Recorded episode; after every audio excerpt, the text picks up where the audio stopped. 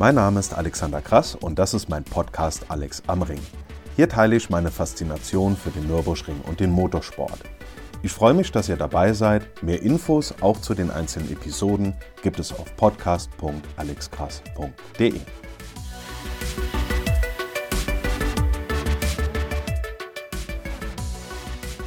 So, meine Damen und Herren, es ist Ende März und das bedeutet, direkt am Samstag, am 1. April, geht der Langstrecken-April los. Ein ganzer Monat mit vielen, vielen Stunden Rennaction auf dieser bekannten Kombination aus Grand Prix-Strecke und Nordschleife. Da stehen nämlich zwei NLS-Läufer an und auch die 24 Stunden Qualifiers. Erstmal noch ein recht kurzer Rückblick auf den ersten Lauf der Langstreckenserie am Nürburgring in diesem Jahr. Das Wochenende hat Freitagnachmittag ganz gemütlich angefangen und zwar natürlich, wie das beim ersten Lauf so ist, mit vielen bekannten Gesichtern, die ich halt den ganzen Winter über nicht gesehen habe. Da war es einfach mal wieder klasse, viel zu quatschen, im Fahrerlager rumzutrollen und natürlich auch das ein oder andere neue Auto zu sehen. Schauen wir uns mal von Samstagmorgen das Quali-Ergebnis an. Vorne tummeln sich BMW, Audi und Mercedes und, für mich muss ich sagen, überraschend, erst auf Platz 10 kommt der erste Porsche. Da würde ich mal sagen, also gehen wir einfach mal davon aus, dass die sich noch auf den neuen 992 911 GT3R einschießen müssen. Und deswegen bin ich mal gespannt. Ähm, da ist ja zum Beispiel, die beiden Falken sind dabei jetzt am Wochenende. Mantai ist wieder mit Thomas Preining und Kevin Estre dabei. Da geht sicherlich mehr als beim ersten Lauf, weil natürlich aus diesem ersten Rennen die ein oder anderen Erkenntnisse gewonnen wurden, wie das genau noch eingestellt werden muss, dieses neue, wunderschöne Fahrzeug.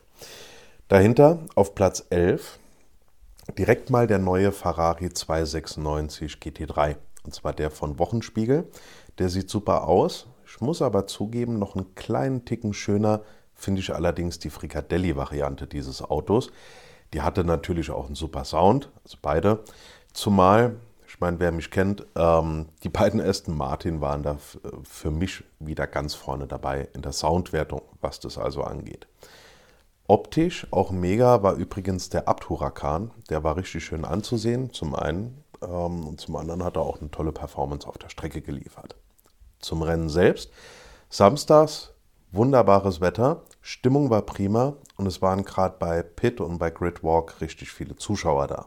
Die Tribünen waren zum Start auch richtig schön voll. Das Rennen selber war in der ersten Stunde echt spannend und auch die Schlussphase, also sagen wir mal so grob die letzte Stunde, die hat auch einiges hergegeben.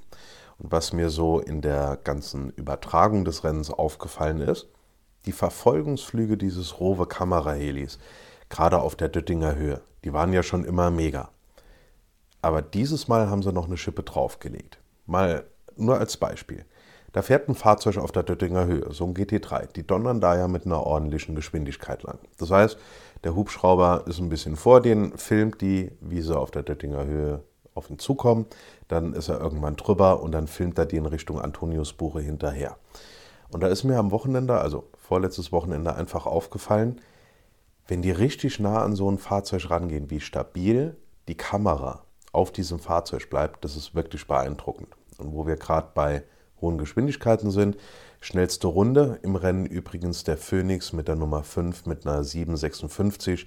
Das liegt dann ja soweit auch alles im Rahmen des Bekannten. Gewonnen hat mit der Nummer 99 der Rover M4 GT3 und das ist übrigens der M4, der mir am besten gefällt, beziehungsweise überhaupt gefällt, muss ich zugeben. Also am besten gefällt von der Folierung her. Das heißt, unter den ganzen Rennwagen finde ich die Rover-Version am schönsten. Und natürlich auch dahingehend überhaupt gefällt, wie soll ich sagen, der M4 ist an sich ein schickes Auto. Die Nieren vorne sind halt jetzt einfach nicht so meins. Ich meine, da gab es eine ganze Menge Diskussion drüber. Da gibt es welche, die finden das mega. Das ist ja einfach äh, Geschmackssache. Und sagen wir mal so, wir erinnern uns ja auch noch gerne an solche Design-Sachen, nenne ich es mal, wie den Chris Bengel Kofferraumdeckel oder, wenn man es übertreiben will, so richtig hässliche Autos wie so ein Fiat Multipla. Also wir haben schon ganz andere Sachen erlebt. Die weiteren Plätze, BMW, Audi und Mercedes, teilen sich also die ersten Ränge unter sich auf und ab Platz 7 kommen dann Porsche, Lamborghini und Ferrari. Ich muss sagen, so ein zehnter Platz für den Ferrari, also für ein neues Auto, das ja erst vor kurzem ausgeliefert wurde und an dem es bis zum 24-Stunden-Rennen sicherlich noch die eine oder andere Sache einzustellen gibt. Dafür ist das Ergebnis wirklich beachtlich. Was ist mir generell noch so aufgefallen? Im Gegensatz zu anderen Rennserien braucht es halt bei der NLS keine Kommentatoren, die das Rennen künstlich, wie soll ich sagen, spannend labern. Das kennt ihr bestimmt von der einen oder anderen Übertragung, dass da beispielsweise irgendwie nicht existenter Regen angekündigt wird, der noch 20 Kilometer weg ist und der Wind weht eh in eine andere Richtung, wodurch ja die letzten Runden ja noch so mega spannend würden oder sowas. Das kennt ihr sicherlich. Sowas braucht es am Nürburgring halt nicht. Da sind rundum Leute am Werk, die wissen, wovon und worüber sie sprechen, beziehungsweise am Mikro und vor der Kamera, die wissen, wovon und worüber sie sprechen. Und dann muss man ja auch noch beachten, das ist eine unglaubliche Rennzeit. Ich meine, so ein Sprintrennen, da muss man sich wirklich, wirklich auskennen. Mit den Fahrern, mit den Fahrzeugen, mit der Technik, mit der Strecke. Man muss so ein Rennen lesen können. Alles dies, das. Also jeder Rennkommentator meinen größten Respekt. Aber wenn wir dann mal sehen, bei so einem, jetzt hätte ich beinahe wieder vorhin gesagt, ja, NLS Samstag, das fängt morgens um Viertel nach acht an, die Übertragung. Um halb neun geht dann das Training los bis um zehn. Das hast du dann kommentiert. Dann hast du erstmal zwei Stunden ohne was auf der Strecke, ohne dass da irgendwie ein Fahrzeug großartig fährt oder so. Klar, das sind zwischendurch immer mal wieder Interviews und wird in die Boxengasse geschaltet, dies, das, das ist ganz klar. Aber dann kommen erstmal noch vier Stunden Rennzeit. Und in diesen vier Stunden Rennzeit erstmal zu wissen, worüber rede ich jetzt? Wie sieht es an der Spitze aus, wenn da gerade nichts los ist? Wie sieht es in der Klasse aus? Was gibt es? Ich meine, es gibt Rennen oder auch mal so Zeiten in Rennen, mal so eine Stunde, anderthalb, wo es vielleicht jetzt gerade nicht so spannend ist. Da musst du trotzdem konzentriert bleiben, da musst du einen Überblick behalten und natürlich dann eben auch die Menschen auf den Tribünen beziehungsweise im Livestream, also auf der anderen Seite des Livestreams, dementsprechend, sagen wir mal, bei Laune halten. Und da machen die einfach wirklich einen super Job. Die wissen, was sie tun, die kommentieren das, was sie sehen und das machen sie wirklich gut. Und das wollte ich an dieser Stelle auch einfach mal nochmal betonen.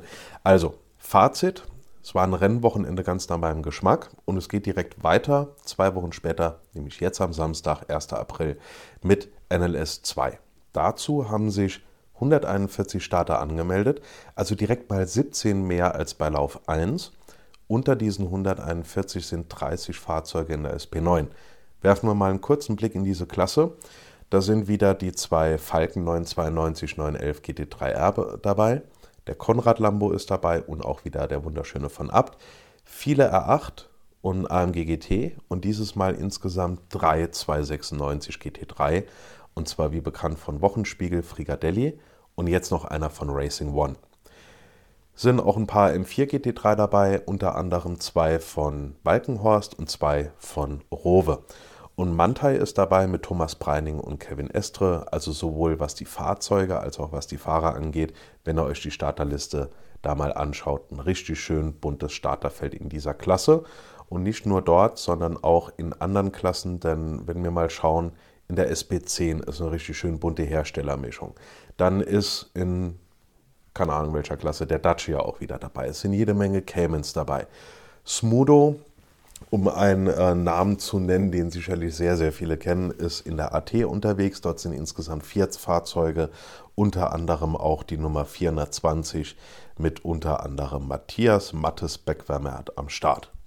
Kommen wir mal zu einem, ja, unschönen Punkt. Zum Wetter.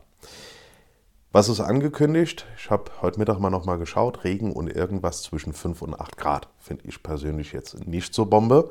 Aber gut, wir haben am Nürburgring auch schon Schlimmeres erlebt. Wenn ihr euch mal an das 24-Stunden-Rennen 2016 erinnert, da im Adenauer Forst, die Szenen, die haben wir alle noch im Kopf. Also mein Gott, werden wir auch überleben.